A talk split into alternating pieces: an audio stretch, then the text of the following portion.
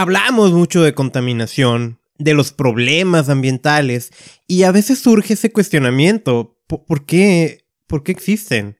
Si, si sabemos que eh, dañamos al planeta, sí, siguiendo la temática de este podcast, sabemos que dañamos la salud humana, ¿por qué existen contaminantes?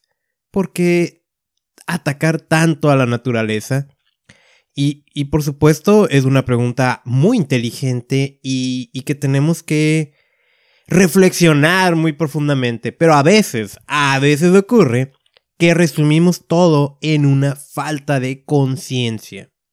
Bueno, hoy, hoy vamos a tener una reflexión al respecto, donde te voy a indicar porque creo que ese no es el verdadero reto, ese no es el verdadero problema. Así que acompáñame en este nuevo episodio de Contaminación y Salud.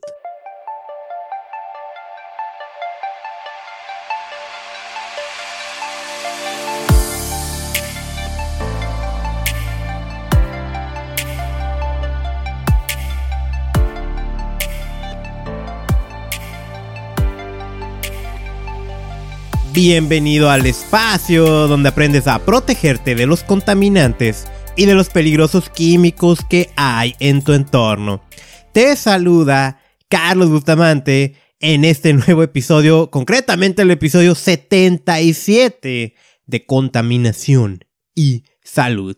Y aunque hoy el tema principal no tiene que ver con protegernos de contaminantes, sino que vamos a decir que hoy es un tema más educativo, pero para no perder el enfoque, si, si, rap, antes de entrar a ese tema, ¿no? Rápido, dos cosas. Uno, ha habido un debate, ha habido un movimiento ahí de... Vaya, salió una nota publicada de que parece que el gobierno mexicano va a prohibir ciertas sopas instantáneas que ah, tendré que decir se han culturalizado en la dieta mexicana, pero en la dieta mala, no en la dieta bonita, esa que eh, eh, eh, trasciende fronteras, ¿no? En la dieta mala. Y, se ha dicho por las altas cantidades de sodio, por los ingredientes y todo, y, y sabes qué? Pues la realidad es que es verdad, no es un alimento saludable, de hecho es un alimento muy, muy perjudicial. ¿Qué tiene que ver con este podcast? No, hablar porque no, no es este uno de nutrición. Pues tiene que ver con el tipo de empaque que tiene, el cual definitivamente no es apto para verter sobre él bebidas calientes, mucho menos meterlo en microondas, que es casi siempre como se preparan ese tipo de, de alimentos, y que el recipiente, por el tipo de material que tiene, definitivamente va a soltar sustancias químicas del plástico y te lo vas a comer. En ese sentido, sí es un alimento muy perjudicial. Eh, también se ha, por ahí algunos cuantos han debatido, ¿no? Que, bueno, que, que, es un alimento muy económico y que al prohibirlo, que no creo que vaya a pasar eso, pero no sé, ah, es una opinión nada más. Pero vaya, que si lo llegan a prohibir, pues ese es un ataque también a la economía familiar de, personas de escasos recursos. Y aquí ocurre lo mismo que pasa con el tema de contaminación. Siempre la gente de menor recursos son los más afectados. En este caso, pudiéramos pensar que quien llega a consumir ese tipo de alimentos son personas que no tienen mucho dinero, pero al final de cuentas son ellos quienes están dañando de ese tipo de consumo de alimentos. Yo por supuesto recuerdo no haberlo consumido muchas veces, de niño hasta la universidad, y, a veces hasta en la universidad uno lo presume, y pues no, no es motivo de presumirlo, sí daña la salud, pero yo enfocándome al tipo de recipiente que lo contiene, y sabes que el episodio 78 va a estar enfocado a los recipientes que contienen a los alimentos, y de cómo nos pueden poner en riesgo. Y sin olvidar que existe esa relación entre si dañas tu salud, dañas al planeta, o si dañas al planeta, dañas tu salud. Esa es la primera cosa. Segunda cosa. estaba visitando cierta tienda de mascotas muy, popular y, me encontré ah, en el pasillo de... Bueno, no sé cómo se llamaría, ¿no? Si de higiene para perros y todo. Pues hay suplementos, hay jabones, champús, cosas así, ¿no?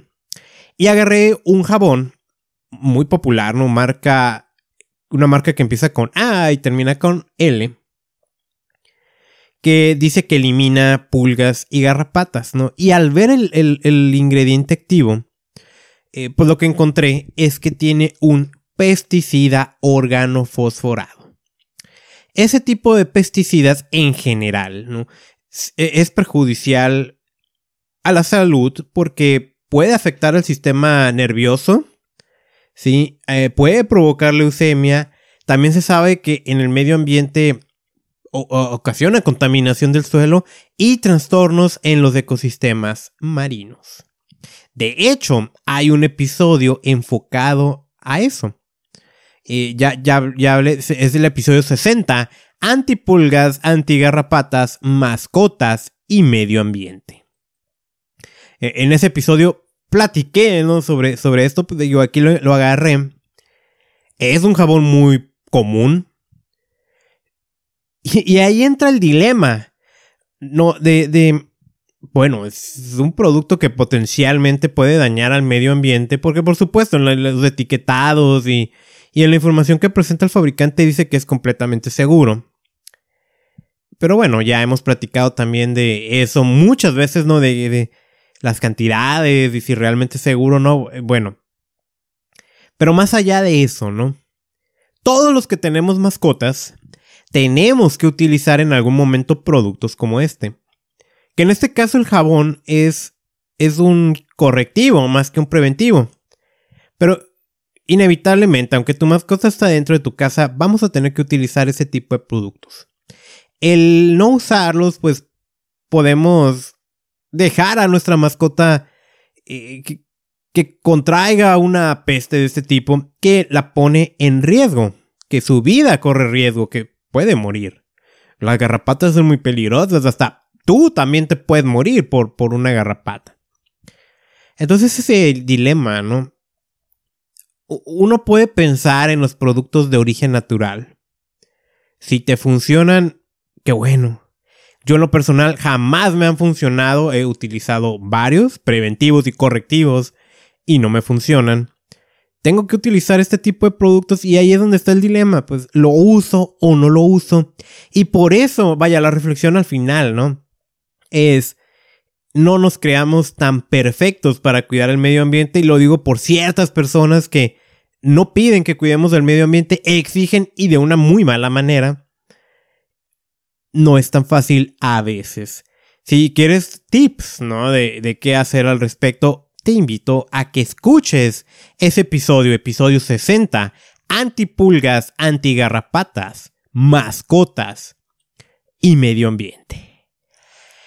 Dicho eso, vamos a pasar al tema principal. Concientizar no es el verdadero reto, ni el más difícil.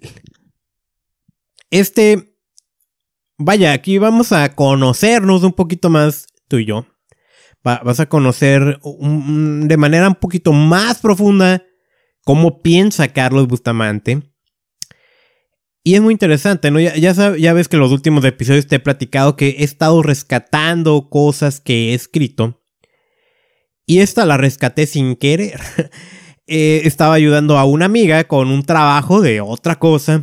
Y tuvimos que sincronizarnos por Dropbox. Esa famosa aplicación de, eh, en la que guardas tus archivos en la nube. Yo tenía años que no abría mi Dropbox. Francamente no lo uso, o sea, yo uso otras, ¿no? Y al abrirlo, pues necesitaba espacio porque estaban pesados los archivos que estábamos utilizando. Y empecé a borrar, empecé a, copiar en mi disco duro y me encontré un documento con ese título, Concientizar no es el verdadero reto.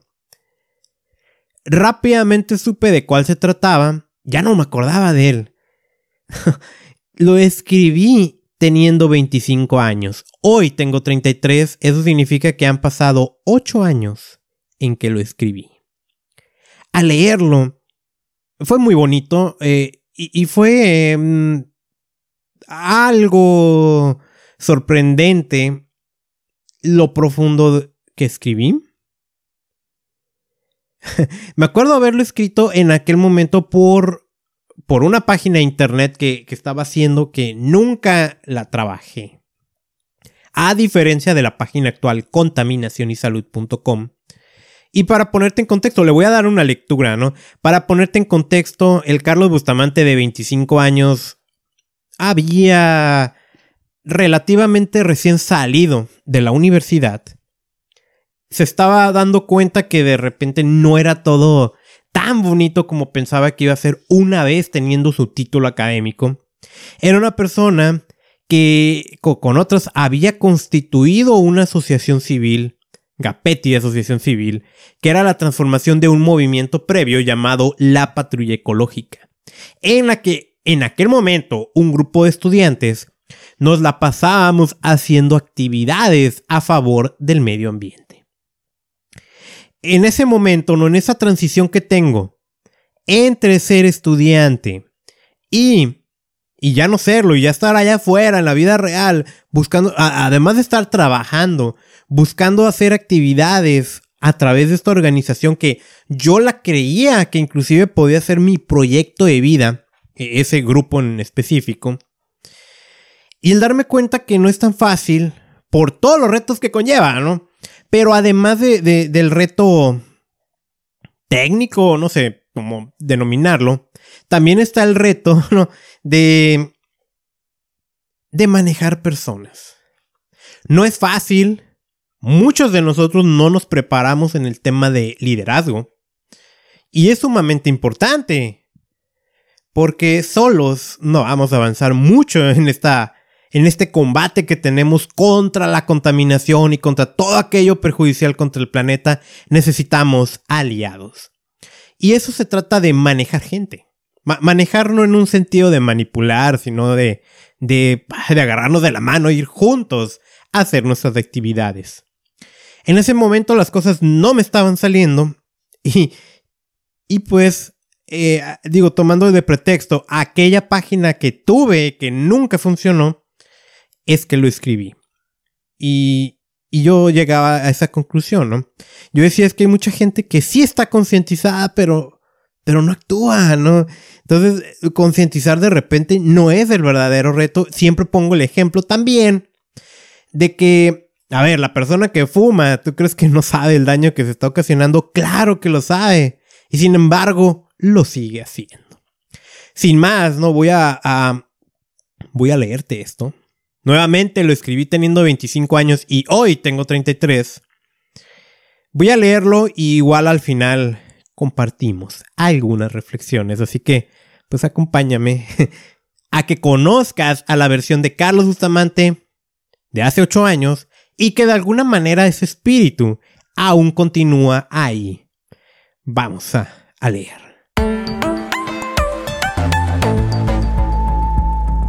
Concientizar no es el verdadero reto ni el más difícil. En este momento estoy a unos cuantos meses de cumplir mis primeros 10 años involucrado con el medio ambiente desde la posición que tengo que ser y hacer la solución, la posición de médico del planeta Tierra. Nuevamente, ¿no? Para que no te pierdas con eso de que estoy a unos cuantos meses de mis primeros 10 años. Eso fue hace 8 años. Haz memoria. ¿Qué estabas haciendo hace 10 años? Piensa en tus aventuras, en tus fracasos, en gente que conociste, gente que dejaste de conocer los lugares que visitaste, alegrías, tristezas. Diez años no son cualquier cosa. Ahora, imagínate a un muchacho de 15 años al cual se le empieza a inyectar la idea de que él tendrá una enorme responsabilidad. El cuidado del medio ambiente. Suena bien, ¿verdad? De hecho, pienso que, que esto es bastante motivador. Saber a dónde se dirige tu vida teniendo solo 15 años.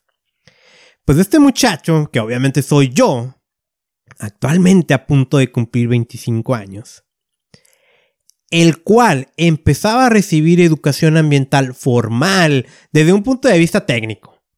de repente más enfocado en el cómo, sin haber abarcado antes el tan importante por qué. No estaba involucrado en acciones que repercutieran en un mejor entorno. Apenas se encontraba llenando con unos cuantos mililitros de agua un gran vaso gigantesco, el de la concientización. La primera acción social en la que participaría vendría poco más, eh, poco menos de un año después.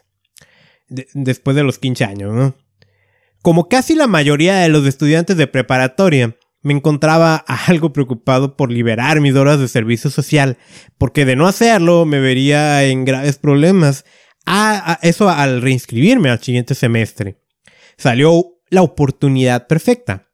La campaña de colecta de la Cruz Roja del 2004.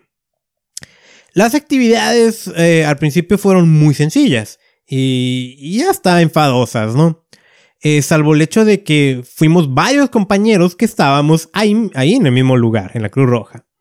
Eh, nos la pasábamos remachando las alcancías, esas con las que andas en la calle pidiendo monedas, contando sobres, preparando paquetes para que se iban a llevar a escuelas. La parte divertida, pero que duró menos, vendría unas semanas después. La colecta y vámonos a la calle. Em, Sabes, creo que es importante señalar que casi todos estamos conscientes de la gran labor de la Cruz Roja. En algún momento que mi vida, que espero que no ocurra, pero en que mi vida esté en riesgo, seguramente va a ser un voluntario de la Cruz Roja quien pueda ser mi gran héroe. Pues esta conciencia, ¿no? De la importancia de la Cruz Roja, yo no la vi reflejada en la calle. Era bastante curioso para mí, eh, en primer lugar, darme cuenta que apoyaban más a aquellas personas que reflejaban un estatus económico relativamente bajo. Eh, nuevamente, esto es una visión ¿no? que, que tuve yo en aquel momento hace varios años, ¿no? Igual ahorita reflexionamos sobre esto. Era como si aquellos que tenían más se tomaran muy a pecho aquello de que un peso ahorrado es un peso ganado. Más curioso aún fue haber recibido y escuchado de un gran número de gente, pero afortunadamente no mayor de los que apoyaban, reclamos. Sí, reclamándonos a nosotros los que estábamos de voluntarios, que la Cruz Roja cobra, que son corruptos, que atienden de mala gana, que somos muy chicos para comprenderlo, y nunca, esto lo escribí ahí en ese momento, nunca subestimen a nadie por ser chico, por ser de edad corta, ¿no? Y bueno, otras tantas cosas que nos decían. Una gran lección de vida aprendida y analizada casi nueve años después eh, es que no es suficiente con estar concientizados. Yo liberé mi servicio social y luego haría una especie de segundo servicio social. Que bueno, es otra gran aventura que luego contaré. Finalizaría el 2004 y casi el 2005 me encontraba en otro gran problema. Mis prácticas profesionales. Eh, hago una pausa, ¿no? Porque a lo mejor uno puede estar pensando que, como, siendo un estudiante de preparatoria eh, tenías que liberar prácticas profesionales. Y, es que la manera en que yo estudié, pues yo estudié con Alep, la carrera de profesional técnico en control de la contaminación ambiental.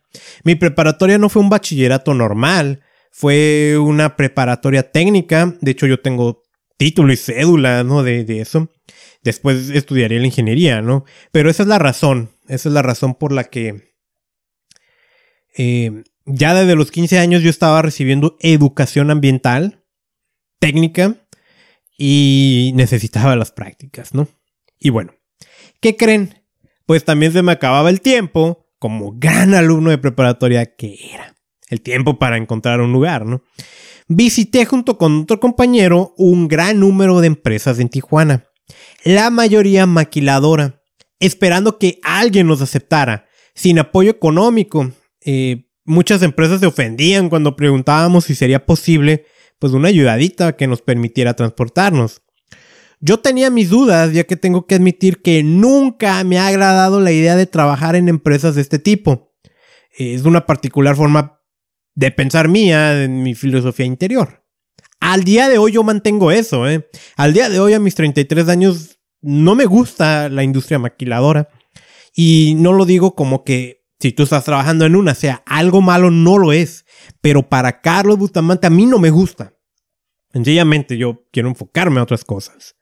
No había conseguido ningún lugar donde me aceptaran y el tiempo se me venía encima.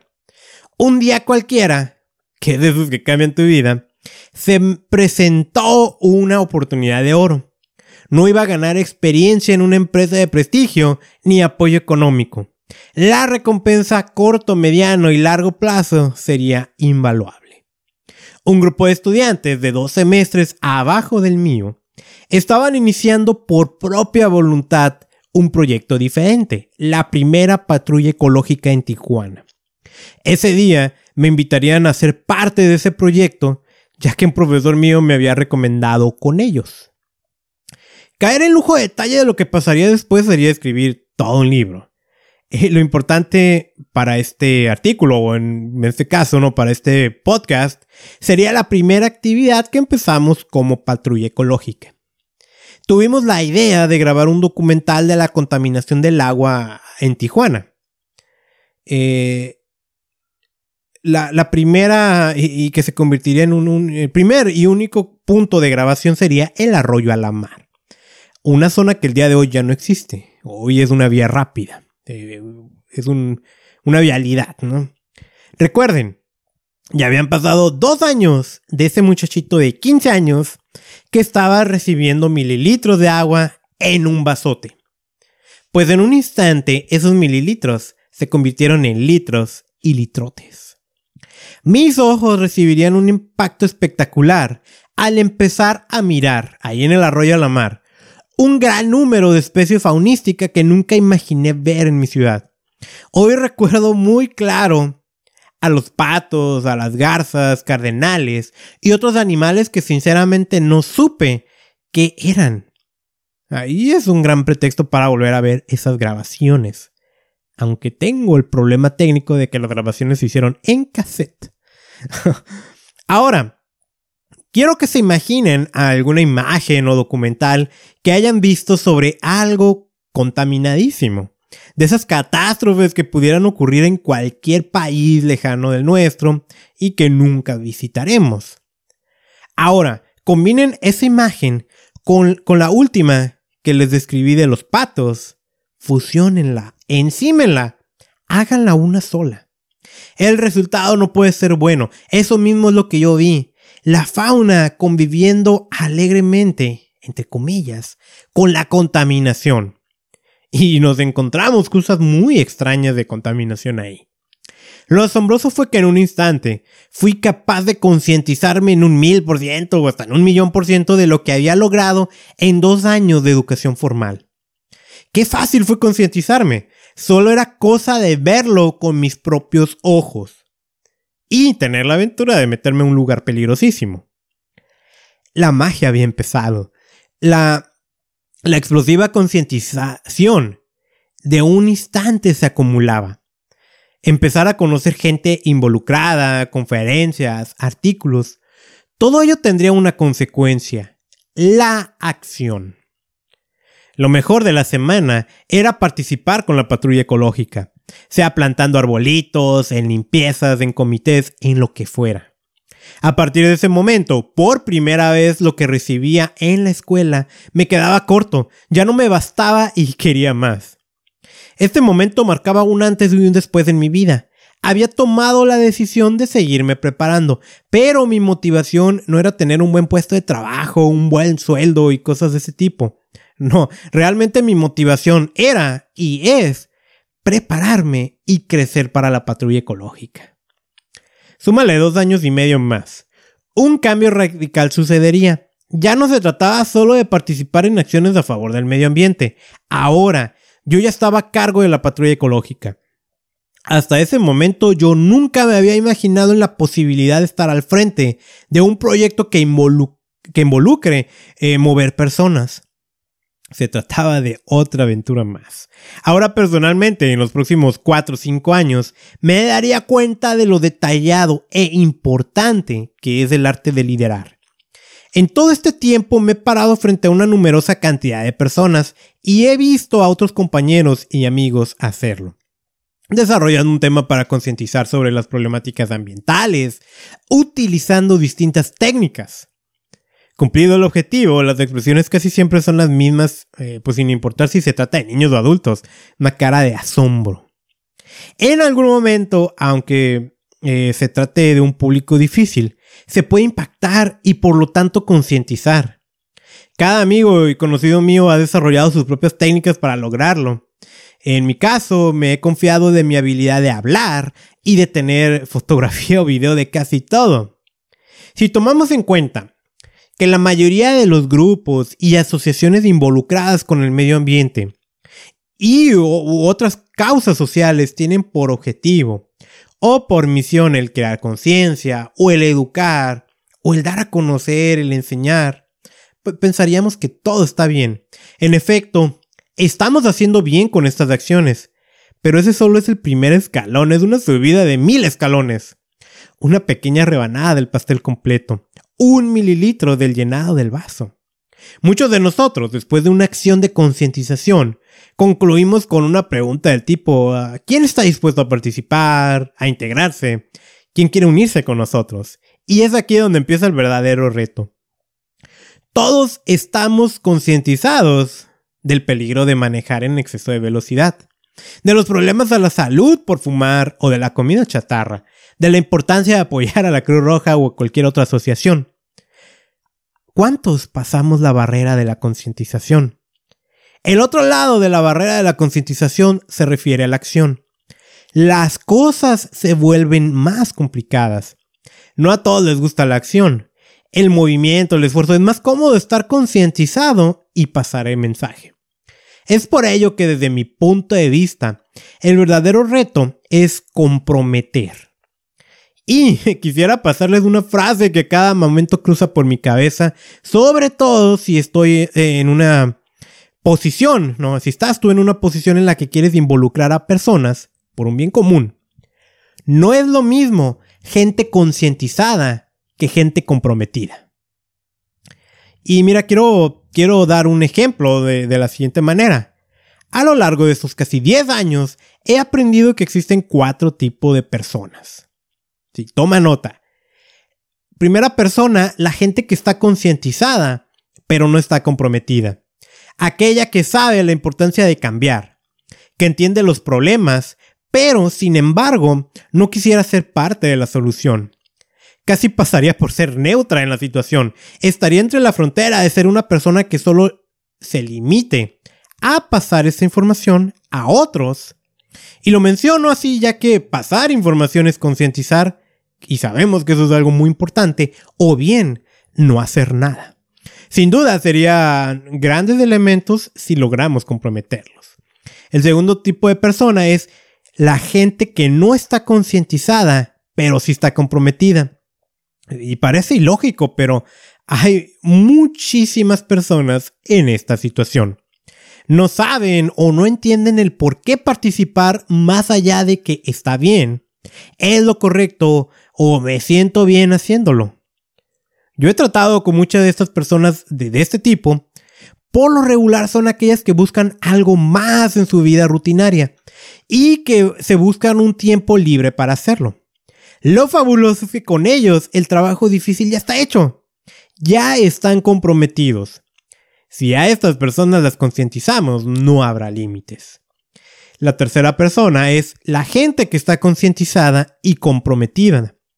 E, es lo ideal, saben y entienden perfectamente la situación y no paran ahí. Quieren ser parte de la solución. Por lo regular no tienen pretexto para no participar. Y finalmente, la gente que ni está concientizada ni comprometida, la cual pues sobraría que explique algo sobre esto, ¿no? Por lo tanto, debemos enfocarnos en la concientización como punto de partida, pero el compromiso como verdadero indicador del éxito de nuestras acciones. Y pues surge la pregunta, ¿cómo comprometer a la gente? Cada individuo es único. Pasé dos años recibiendo educación ambiental formal pero avancé al compromiso al estar en persona frente al problema. Y continúo con compromiso creyendo en un proyecto. Pero no todos funcionan así. Alguien que consuma muchos alimentos ricos en grasas estará concientizado sobre la problemática que en cualquier momento le traerán sus hábitos. Es posible que ya esté sufriendo las consecuencias de un colesterol alto, pero no se comprometerá a cambiar hasta que sufra un ataque cardíaco. Para alguien eh, que acostumbre a manejar en exceso de velocidad, creará conciencia al observar accidentes o verse casi involucrado en alguno probablemente se comprometerá por algunos momentos a moderar su velocidad, pero no será hasta el que momento en que sufra un accidente, cuando se comprometa totalmente a mejorar su conducción. A esto me refiero que generar compromiso de la gente no siempre depende al 100% de nosotros. Algunas personas inmediatamente se comprometerán, otros hasta que su círculo de influencia esté comprometido y siga la moda, y otros hasta que suceda algo extremo. ¿Quieres generar compromiso? Te obsequio los siguientes consejos. Sé tú la persona más comprometida. No puedes pedirle a los demás lo que tú no eres. Debes de ser congruente con lo que sale de tu boca y las acciones que realizas. Pon el ejemplo. Liderazgo, liderazgo y más liderazgo. Empieza siendo un buen líder lee libros de liderazgo, toma cursos de liderazgo, rompe viejos paradigmas. Pero no solo eso, crea nuevos líderes. Al final pienso que una nueva persona comprometida es un nuevo líder y la tendencia de ese nuevo líder es generar nuevos líderes. Integra tu círculo de gente comprometida. ¿Y por qué lo creo? Es casi por instinto que la gente tenderá a comportarse a como lo hace la mayoría. Y finalmente, si participas en acciones filantrópicas en alguna organización no gubernamental, fija tus objetivos y tus indicadores más allá de crear conciencia. Busca crear compromiso y acción. Eso es lo que escribí a mis 20. Bueno, dije ahí poco antes de escribir 25 años. Eso significa que lo escribí teniendo 24 quisiera que me acompañes unos minutos más a unas reflexiones. Fue, fue un enorme placer para mí haber encontrado esto que escribí hace pues tanto tiempo, hace ocho años. Me parece muy profundo lo que escribí. Estoy todavía de acuerdo salvo algunos detalles. Y porque obviamente hay una evolución como personas, ¿no? Y hay cosas que vamos aprendiendo que no teníamos en cuenta. No obstante, eh, esa parte, ¿no? De... No es lo mismo gente concientizada que gente comprometida. Sí, lo creo. Ahí yo hacía más una crítica y, de reconocer, ¿no? Que, que hay gente que, que como que no es, no es nada más estar mandando el mensaje, hay que actuar y, yo me refería mucho como hacer presencia durante eventos presenciales. El mundo ha seguido evolucionando, el mundo ha cambiado y el poder transmitir un mensaje se ha vuelto algo muy poderoso, muy potente, sobre todo por tema de internet, de redes sociales, en donde vemos manifestaciones eh, virtuales en donde vemos a convenciones, conferencias pues, virtuales y, que sí están generando un impacto. En este caso, pues yo adicionaría, ¿no? O, haría el énfasis en que la gente concientizada pero no comprometida, pues de repente habla, pero no hace o no es congruente con lo que dice, pero pues retomando lo que dije al principio del podcast, ¿no? Sobre el asunto de los perros, pues es que también, o sea, no somos perfectos, nos vamos a equivocar o a veces nos encontraremos en dilemas. E, este episodio y, con todo lo que leí, creo que está muy bien como para estudiantes, gente que, es joven, que apenas se va incorporando a, esta parte.